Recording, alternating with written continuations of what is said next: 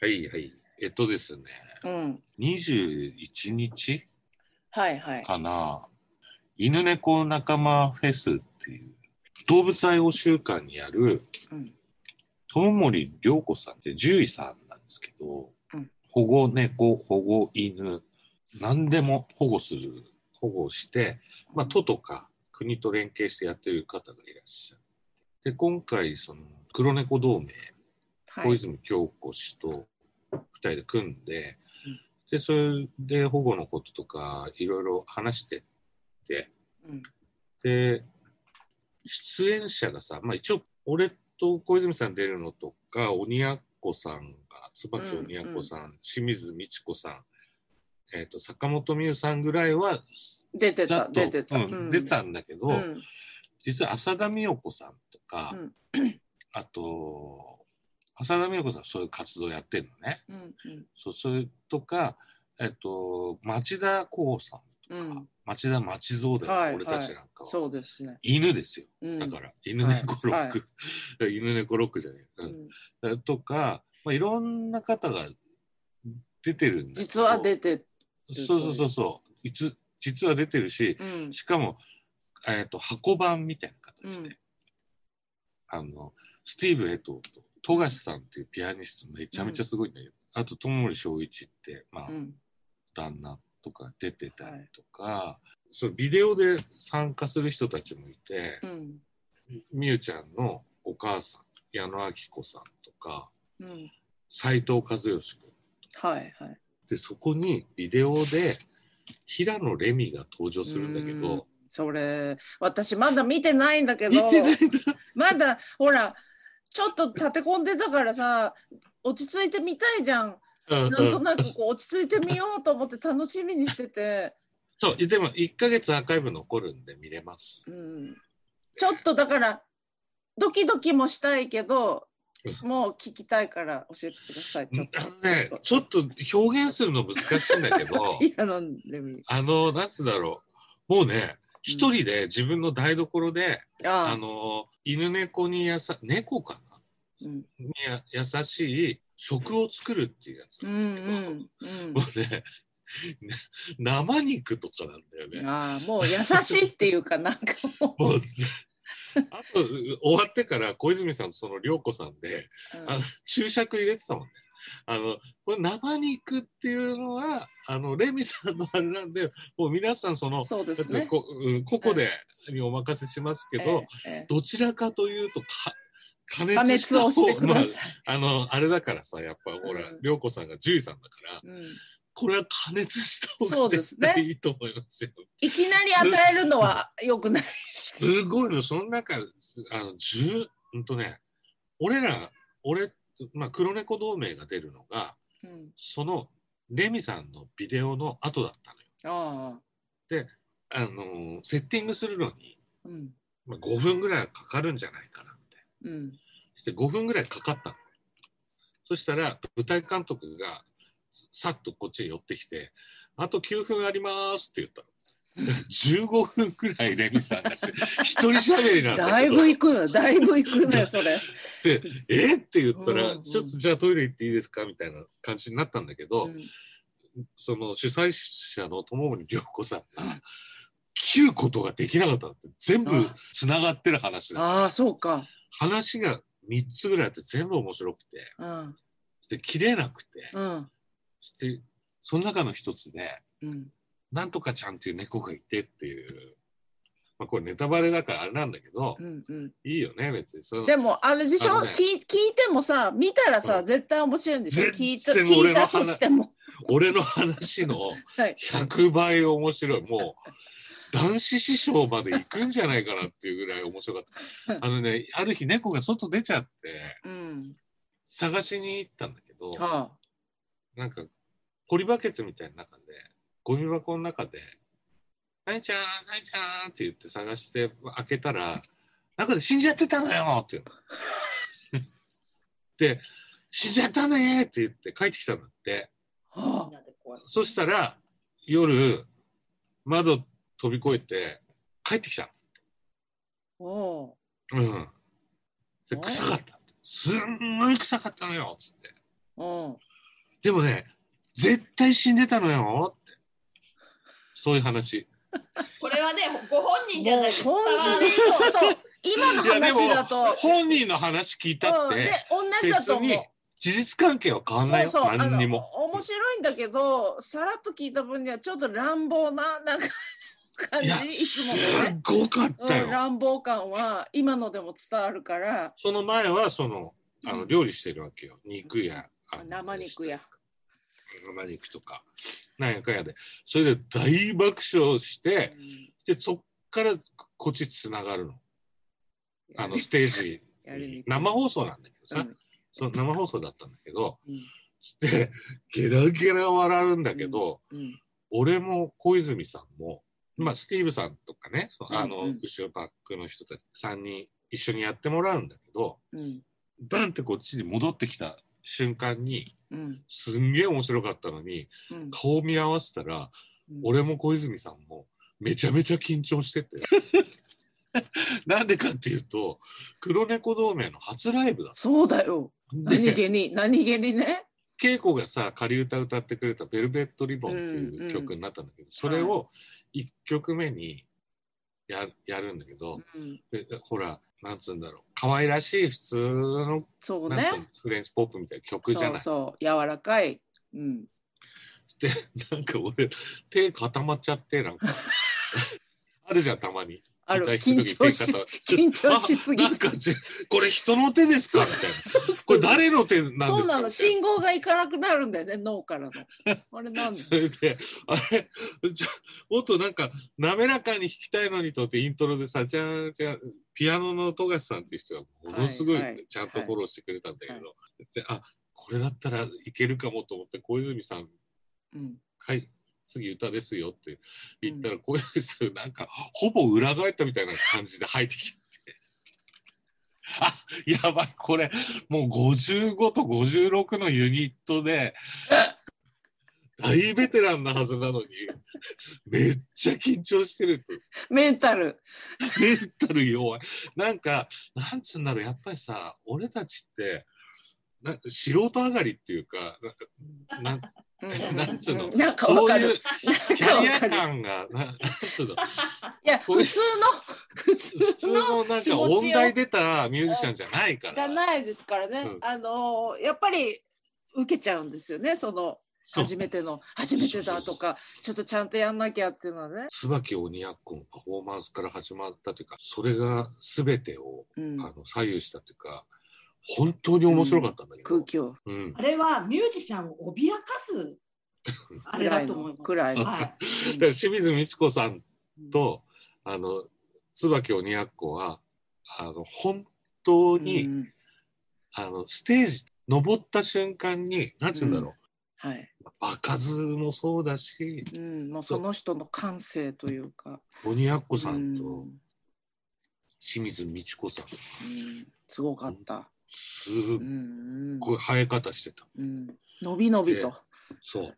して俺らさ1曲目その新人みたいな緊張でやってさその中で。でまあ2曲やるわけ。普通,、普通の曲っていうか。うん。うん、そんで2曲目は小泉京子のオリジナルで「虹が消えるまで」っていう斉藤和義さんに書いていただいた曲を演奏するんだけどうん。3曲目がうん。その主催者の涼子さんがうん。どうしてもこの曲やってほしいっていう曲で俺と小泉さんでその前々日ぐらいに2人でリハスタ入ったのよ。うん。それでやってみたんだけどうん。これ無理じゃないっつって。違う曲をやろうっつって。うん。で2人でやろうって。うんサポートなしでうん。でそれをグループ LINE にちょっとこれ無理って言ってうん。やったんだけどうん。その主催者の涼子さんがうん。どうしてもやってほしいっつって。はあはでそこに鬼奴さんと清水美智子さんも入れてやってほしいっつって。あ。は高度じゃん。あうん。しかも2日前に合わせてみてないなって思ってるうん。やつ。にゃにゃーとフェーって曲なんだけどさ。ああああああにゃーにゃーにゃーにゃーって小泉さんが言って、途中少し物悲しくなるところがあって、うんそこは俺がフェイフェイフェイっていううん。すっごいシュールな曲なのよ。うんうん。そしてそのフェイがまた盛り上がったりして。うん。で最後ニャーで全員盛り上がるみたいな。難しい構成なのよ。うん。そしてリハでやってみたの。はそしたらめちゃくちゃ楽しくて。い 結果。そう。結果挑戦してよかったってこと。そう。それで全員盛り上がっちゃって。うん。こんな変な曲初めて聞いたわよってあの清水美智子さんにうん言っていただいてそれってさ最大の褒め言葉うん。じゃん、うんうん。そのやっこさん入ってきて。やっこさん友達の友達だったからリハ中にうん。あのすごい仲良くなったうん。あの森マンたちの友あそうかそうか。後輩だからうんさ、うん。それで打ち解けてって、うん。なんかこういうふうにやってくださいと。はいはい。言いやすかったんだけど、うん。清水美智子さんってさうん。みっちゃんみっちゃんって言ってるけどさ普段それってなんか長嶋茂雄みたいなのと一緒じゃない？そうそう。呼び捨てにしてるけどあったら絶対さんつけるそう。のサブちゃんって言ってるのと同じだもんね。絶対無理でしょ。あサブちゃんだって 言わない、うんあし美智子さんああのすいません。しみちこさんで言ったんですよろしくお願いします。みちこさんの方で言ったんですか？清美智子水さんって言う言ったと、はいはい。あの上田健二です、うんえっと頭から最後までずっとにゃーってあ言言ってなんなんとなくこうリズムがついてきたらうん。小泉さん見て、にゃーにゃーにゃーにゃーってリズムついたらそんなような形で。うん。で僕がたまにフェイって言いますけど、フェイのところもにゃーって言ってください。うんはい。気にせず。そう。リハの時もね、うん。本番もそういうふうに言ったんだけどうん。ちょっとそれに近いこと。でリハの時にも言ってうん。そしたらなんかどっかで誰かが止まっちゃったりとかうんうんうん。したの。ぐっちゃぐちゃになっちゃった。のうんうん。だけどすごい楽しくてリハの時。あこれ楽しいんだったら大丈夫だなと思って、うん。どどっちに転んでても。そうそうそうそうそう、うんだからもう一回やりましょうって監督さんとか言ってたんだけど、うん。いやもう全然大丈夫です、うん。このままで。大丈夫ですか？大丈夫ですか？って確認するの。うん。監。督さんが、うん。で清水美智子さんに「大丈夫ですか?」っていううん。この人が大丈夫って言ってんだから大丈夫でしょっつってそうだよ。俺を指さして 私に聞くなよ。なんか面白くない？うん。この人がいいっつってんだからいい。この人がいいっつってんだからいいんだよ。なんか、なんか大御所ってやっぱりさ、そのなんかあるよね。なんかその堂々たる感じっていうかさ、はい、よろしく。さうんパッと降りてさ、うん本番入って、もう俺も盛り上がっちゃって、うん終わってからさ、小泉さんにさ、上田さんさ、つってあの、にゃーとフェ終わった時にさ、してやったりみたいな顔してたよね。うん。言われてさ。達成感ですね。なんか達成感みたいなのがあったみたいでさやっぱねそしたら町田町堂さんがさ町田光さんうんうんとして出て、うんうん。俺も歌いたかったって言ってたああでもそうでしょうね。声で。もそうそうでしょうねっていう。なんかね俺やってて俺もともとパンクロックから。こっち寄りに来た人じゃん、ええええ。あのパンクをね感じたもん。うん。これパンクだったんだ、うん。みたいな。で来年もうその終わってからもその涼子さんがうん。これができて本当に良かったみたいなことをずーっといろんな人に喋ってて私がどうしてもやりたいって、うん。何か見えてたんでしょうね。何かがうん、これまあをやってほしいっていう。うん平野レミの友達っていう時う点でさ、んうん。やっぱ。清水美智子さんの友達っていう時点ねうんうん、やっぱちょっとこう 自由演技に対しての寛大さっていうか町田松蔵のことを町田君ってうん言うん。うん。だよね、うん。俺絶対そんな呼び方できないし、うん俺たちの時代は町田町蔵っていう呼び名であの芥芥川賞を取る前犬っていうバンドをやってて、はい。でもう大不安で大学うん。しかもなんかこう俺らまあパンクなんだけど犬も。俺らみたいなパンクとはちょっと一線を隠してる存在で、うん初めてお会いして、うん。うん。してやりたかった。そう。犬猫仲間フェスでうん。犬だもんね。うん。バンド名がもともとの。うん。それで最初に町蔵さん町田さんと浅田美代子さんとなんか教授さんみたいな女性の先生と涼子さんでトークのコーナーがあるんだけど。うん。それが一番最初のコーナーなんだけどその番組の。うん。その時に涼子さんが「町田君ダメだって」っていうわけ。で「いいよいいよ」っていうの。うん。だけど結局舞台の人がガムテープ持ってって俺何が起きてんだろうと思って本番開始もう1分前とかなんだけどそしたら町田さんの黒いセーターみたいななんか着てた着てたんだけどさ毛だらけだった。ああ動物の毛だ。ああそれを取ってあげようかと。そうそう。で撮りましょううよんうん、でもテレビにも映るんだうん、いいと。そう。そのでまんま。いいよいいよって言うんだけど、あの表面だけ取ってた。で要 要は表面だけ。さすがに。で俺アンコールで一緒アンコールじゃない。なんか一番最後の曲で一緒になに演奏したんだけど町田さんの後ろだったのね。背中がねうん。全部毛だった、ね だからもう家で戯れてそのまま 来たんだね。あの富樫さんの YouTube 見たことあるんですけど、はい。富樫か富樫さんがキッチンで「えじゃああの作っちゃいますね」みたいなあのノリでさ作ってる時の T シャツ着だら富樫さんピアノの？うん富樫さんが、うんねうん。猫ちゃん飼ってるでしょ、うんで富樫さんが料理作る。行かれて俺初対面だった、うん、あそうか。私ねあでもいやいや初対面じゃないんだよ実はケンチさん。マジで？ベロベロのね富樫さんがねあの251で海の底バンドやった時に打ち上げで来たの。嘘。ベロベロお互い、うん、そう。ただお互いベロベロだったから、なんかね上健さんって呼ばれたから、うん、初対面じゃないのかもしれないけどあどう初めましてって言って初めましてじゃなかったらさうん。あのテクニックなんだけうんうどさ、んうん。やばいから「あ、ん。どうも。どうもだよね。今日はよろしくお願いします」って言っといたの。うん。で上健さんって言うからさあきっとどっかであそうなんだ合ってるんだ。合ってんの。スーパーピアニストだって。そう中ちゃんが飲み友で連れてきたあそうそうそう。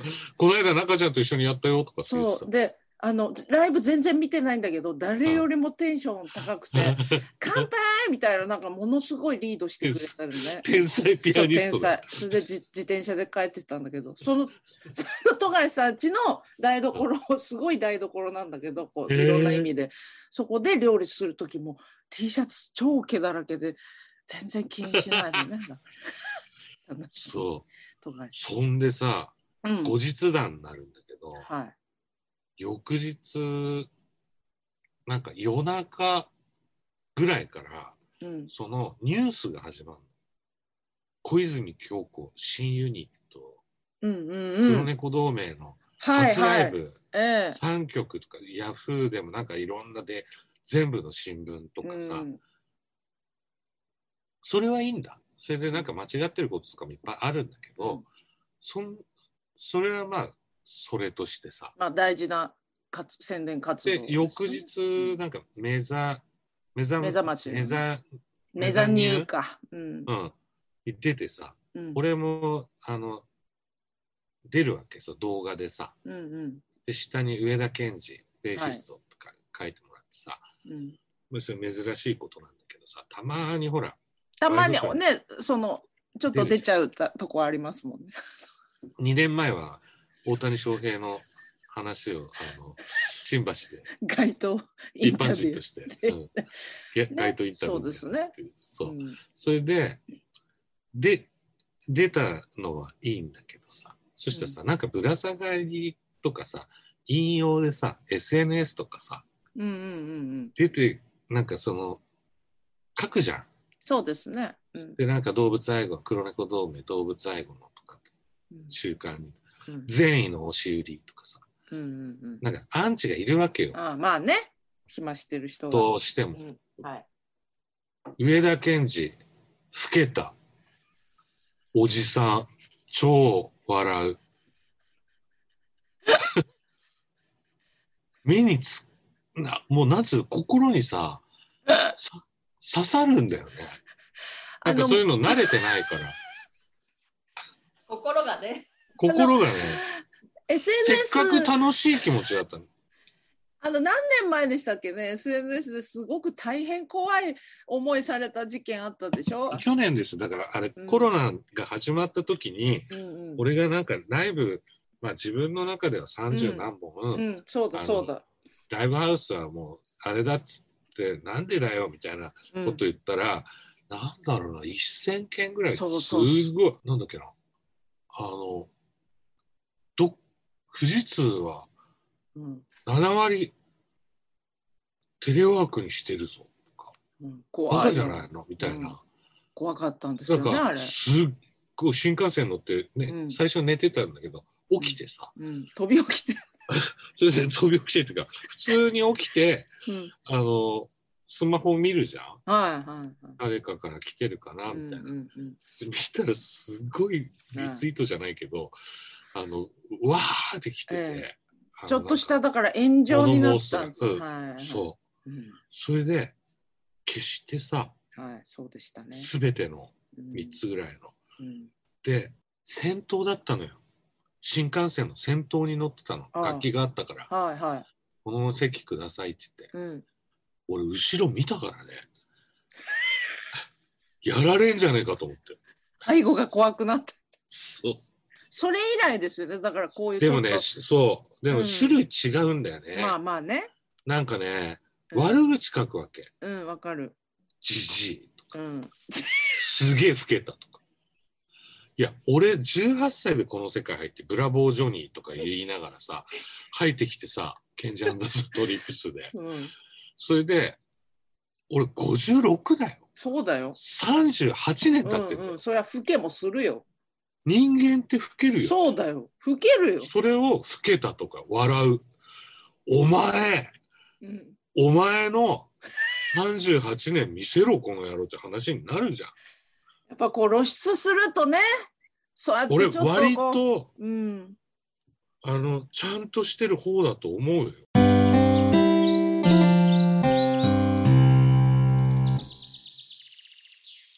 大阪行ったでしょ？さっきのさレミさんとかみっちゃんはいみっちゃんとかやっこちゃんとかの話に通ずるものがあるんですけど、うん今回のチャラちゃんの30周年のあの、記念公演、うん、大はい。阪と東京であったんです。で30周年だからさ、うん。今までもあーまあああいう人たちってお誕生日だの周年だのって何かしらサプライズって用意されてるから。うすうすはいつもねなんかあんだろうなと。でなんかよくわかんないけど何年か前からなんかちょっとそれ要因みたいなところをこう任さあ任されてるっていうか全くそんなつもりないけどバラエティ担当ね。バラエティ担あ当もしだかしてそれって、うん、稽古と朝倉さんとかな多分朝ちゃん朝ちゃんとかもあのお祝いの時に呼ば要れる因スタイ系ルですよね。よね。。うん。であのやはりまあプライベートもちょっと仲良くさせていただいてるってこともあって、スタッフから、まあ、はい要は探られ探りを入れられるって言ったらまあなそうそうなんですよ。あの、い何がいいですかねっていうのはあって、あなるほど。はい、であの、まあ、今回だけじゃなくてそのチャラちゃんの50歳のバースデーコンサートっていチャラって50なうとの？そうなんですすごいね。そうそうもう50日過ぎてるけど、50ね、歳も変わりましたね。うん。はい。で、その時に、あれ何年前だだから3年前とか4年前とかですね。その時も仕込んだんですね。はい。で、その時に、これは、あの案案がもう一つあるんだけどこれは30周年に取っといてダメ元でできたらやりましょうというのを今回うんやることになったんですけど。繰り越しでね。はい、うん。繰り越しだって、うん。あの30周年感がそっちの方が強かったから、なるほど。うん。でもう一つ大阪ももしかしてやるんですか？って聞いたらそこできなくはないと考えておりますって言われてなんか面白い。でな何がいいですかってからいやあなあそれも考えなきゃいけないんだってことででやっぱり仕こう事仕事。仕事ですよ。いや練習しなきゃいけないんですよ私だって今回なんか曲の半数、半数ギター弾いてましたからああ、そうですか。アコギ行って。アコギとエレキシタールですよ。はいはい。もう悪目立ちする 間違ったら悪目立ちするエレキシタールもう嫌で嫌で言うついや嫌じゃないです楽しかったですけど、でそれで まあけ結論から言いますと、うん大阪公演は吉本新喜劇の「うんすちこ深夜」というああのすちこねわかります、うんでギター弾きながらそうだよね。出てきてあの、あのリンボーダンス。そのドリルじゃない方。あ、違うか。うんうんあのドリル線の回寸の回じゃなくてん？ギターを持った深夜さんと、はいはいはい。スッチがスして、ううんそれがもう6年前なんですね6年前、あの大阪でエンタウンバンドの公演あった時にチャラから「ちょっと MC で大阪っぽいことしたいけどなんかないかしら?」って言われた時にたまたまこう私の中でちょっと来てたんでその時に。うんスッチ深夜が、うんあ音楽だしこれ好きなんじゃないかなと見せたらドハマりしてその後も自ら一人で大阪に新喜劇見に行ったりしてたんですよ チャラちゃんが。でこれだと これしかないと思って。それしかないね。うんだダメ元でちょっとぶっ込んでもらっていいですかって言ったら即答で出ていただけることに。えー、すごい。京都の新喜劇の本番終わってそのまんまメイクそのまんまで来ていただいてリハーサルもなくですよみんな。うん。ぶっつけ本番でやったんですけど。すごい。もうねやっぱ馬力ですよね。それまではすごく緊張して人ってあるよね。う。ん。入った。だからなんていうんですかこう、うん。声も仕上がってる、ねそう、うん。声も仕上がってるしどんな環境においてもちゃんとその決めに来るもんね。はい。